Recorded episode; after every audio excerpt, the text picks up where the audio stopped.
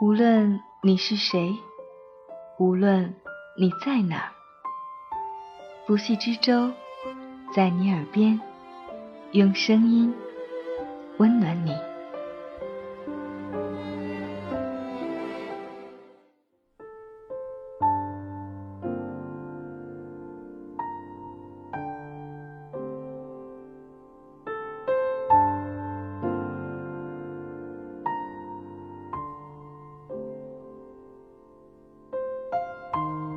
这里是由喜马拉雅独家播出的《在你耳边》，用美丽的文字、动人的故事，温暖你的耳朵。我是不息之舟，欢迎守候。春天是一个春暖花开的季节，是一个恋爱的季节，更是一个被催婚的季节。在这样的季节里，我们一起。来谈一谈爱情。今天我们要同大家分享的文章来自卡西姑娘。爱情并不是一场棋逢对手的较量。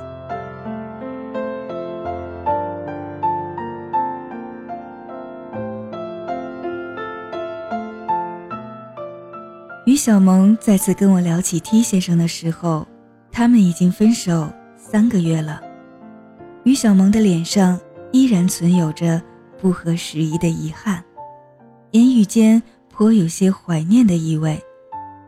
他与 T 先生是通过相亲认识的，彼时于小萌适逢家人耳提面命的催婚，T 先生刚好也有了要安定下来的打算，于是两人在于小萌的表姐的婆婆的邻居的牵线下，第三次见面之后。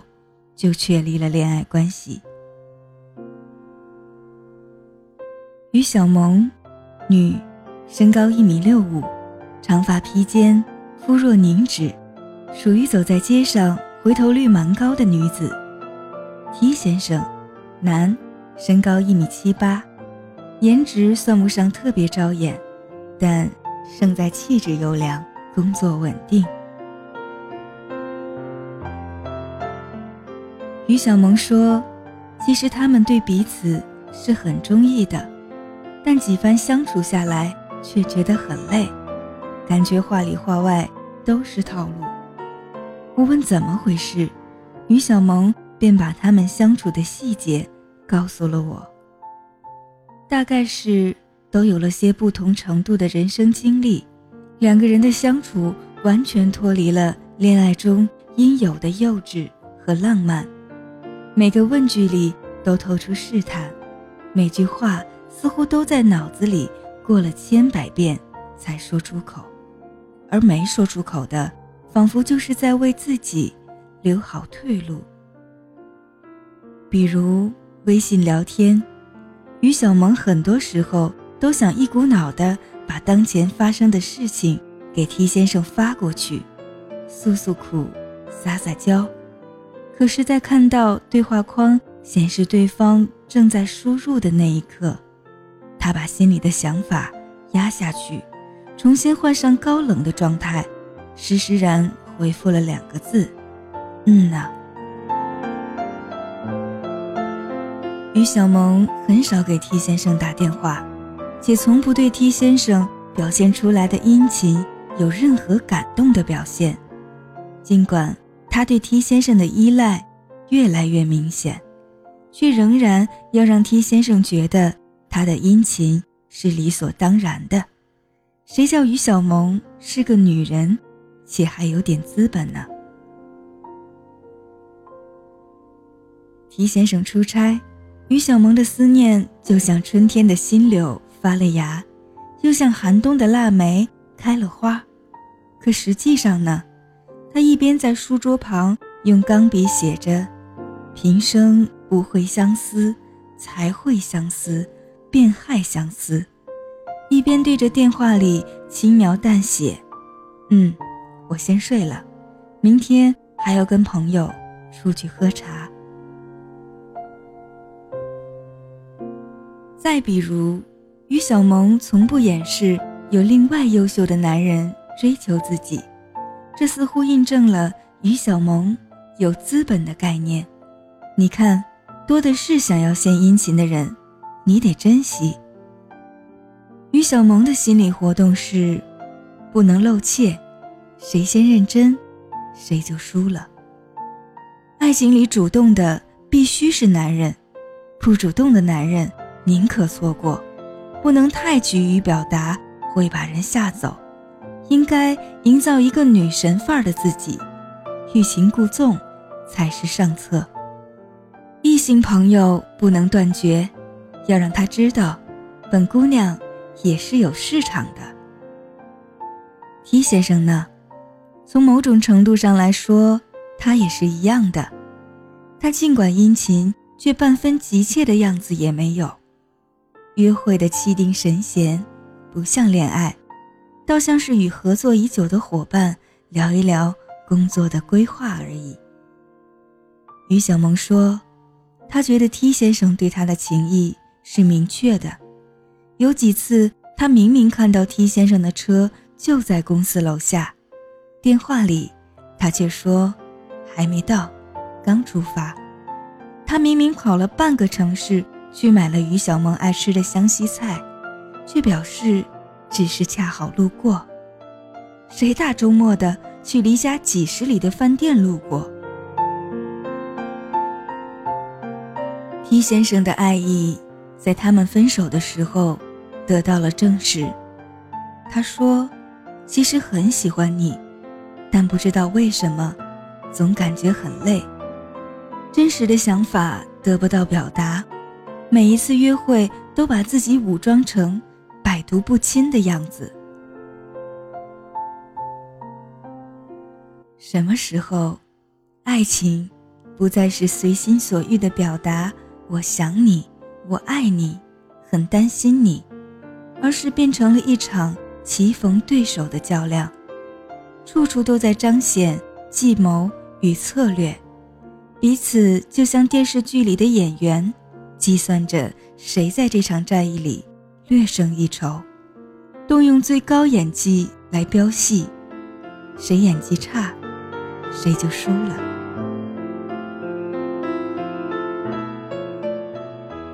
爱情本应琴瑟和鸣，我们却草木皆兵，还在谋划着成王败寇。每个人身上都涂了保护色，分不清真心还是假意，生生把这场爱情给错过。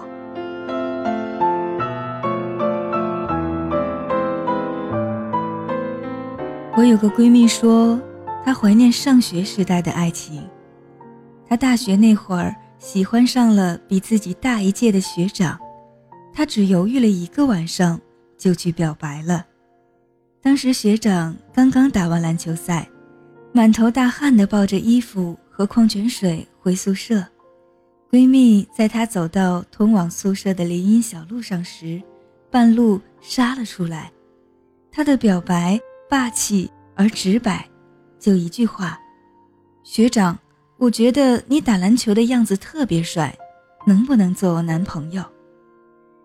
虽然他的学长后来一直说，完全弄不清楚打篮球的样子跟做男朋友之间有什么必然的联系，但这并没有妨碍他们最终在一起了。闺蜜说，那个时候的爱情是真的爱情，一日不见如隔三秋。下了晚自习，两人一直散步到宿舍快熄灯，熄灯之后又一直聊微信，聊到睡着，彼此从不隐瞒心意，吵架了就生气，难过了就哭，对方来哄，心情立马阳光明媚，春风和煦，想撒娇就撒娇，不用提前打好草稿，不用约会前化一个小时的妆。那么真实的爱情，后来再也没有遇见过。如今呢？如今再没有了当年那样的勇气，再也没有努力的去表白过。哪怕遇到的人很喜欢，很喜欢，也要端着，等待着，踌躇着，掂量着他有几分真心，计较着付出与回报是否均衡。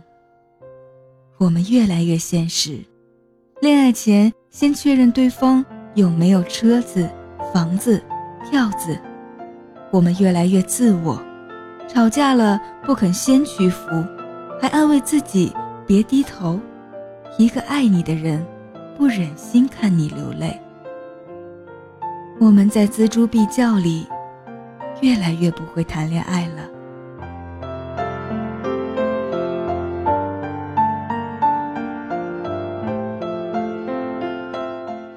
现代人把尊严与态度都看得很重要。就算我爱你，我也不想让你轻易的失到。都说轻易得到的不会珍惜，想必你也如此。我必须是高高在上的，你要来讨好我，珍惜我。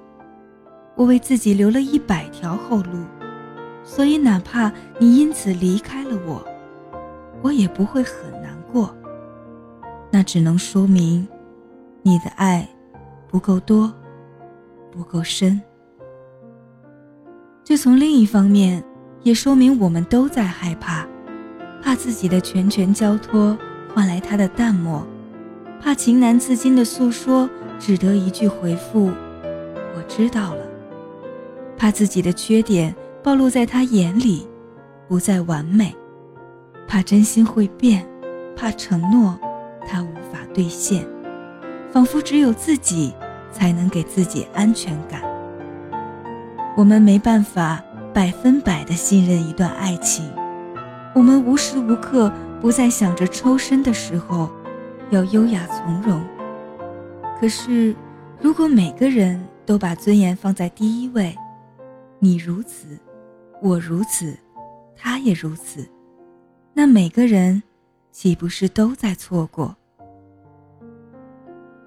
我们谈的是爱情，人间至情至性之事，不是最应该体现七情六欲、喜怒哀乐的时候吗？不是就应该坦诚以待、互诉衷肠，才不枉称作爱情吗？为什么我们设置了一道又一道屏障，只为了永远占领着先发制人的高地？永远的掌握着主动权。以前对着喜欢的人，能写出几十首情诗，你浓我浓，特煞情多。给他看，虽然矫情，却乐在其中。情人节收到礼物，恨不得昭告天下，欢天喜地的模样，真是可爱的 n 次方。他的一句喜欢，开心的。想要飞到天上去。后来，编辑一条微信都要想一想，别有泄露了自己情绪的字眼。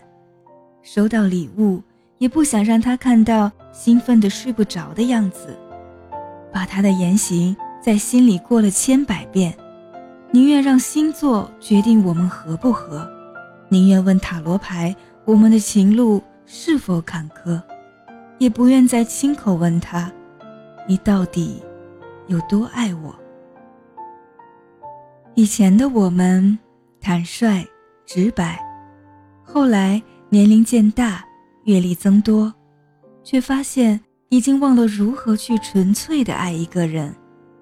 我们总是挣扎纠结，活在猜测里，总是精雕细琢好每一个词语才开口说话。我们曾经坚信的，如今被我们怀疑着。可是爱情从来就不是一场棋逢对手的对决和较量，不能以成败论英雄。若一场恋爱只是为了下一场留退路，那我们恐怕永远也无法拥有一场真正意义上的爱情。希望。你不要失去当年的勇敢，希望你能拥有完整的爱情。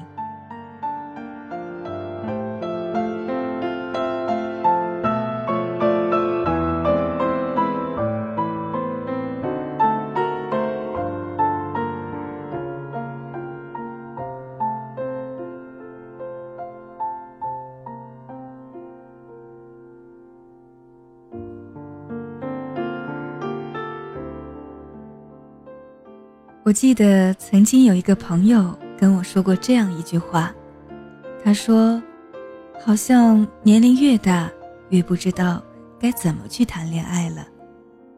年龄越大，越难去投入一场爱情。”我想，就是文章写的这个样子吧。多希望我们都像卡西姑娘所说，希望你不要失去当年的勇敢。希望你能拥有完整的爱情。这句话送给你们，也送给我自己。本期节目就到这里，感谢卡西姑娘的这篇文字，也感谢你的用心聆听。我是不息之舟，我们下期再见，晚安。